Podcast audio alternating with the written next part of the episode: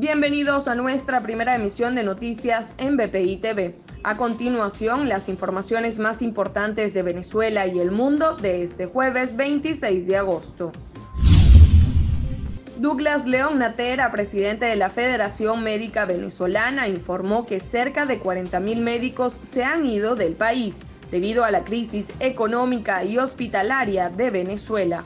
A su vez, señaló que cerca de 300 centros médicos se encuentran en el abandono. En total, se han muerto 760 personas en el sector salud desde el inicio de la pandemia. Venezuela recibió su primera medalla de bronce en los Juegos Paralímpicos gracias a la victoria de Clara Fuentes en la competencia de alterofilia. El primer lugar quedó para China y la segunda en Indonesia. Fuentes se ganó su tercer puesto tras cargar 97 kilos en su segundo intento.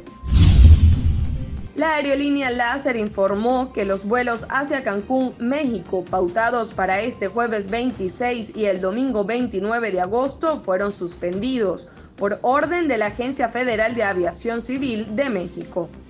La aerolínea ofrece como opciones sus rutas Caracas, Santo Domingo y de vuelta y Caracas, Panamá, sin pagar diferencia de tarifas para hacer las conexiones que se necesiten. En la noche de este miércoles, el Servicio Geológico Colombiano informó sobre un sismo en el centro occidente de Venezuela con una magnitud de 5,7 en la escala de Richter.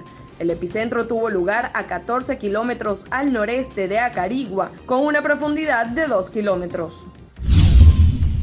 Para el desarrollo de estas y otras informaciones, los invitamos a sintonizar nuestra señal en vivo y contenido on demand en bpitv.com o a través de Roku, Apple TV, Amazon Fire y nuestro canal de YouTube. Síganos en las redes como arroba bpitv.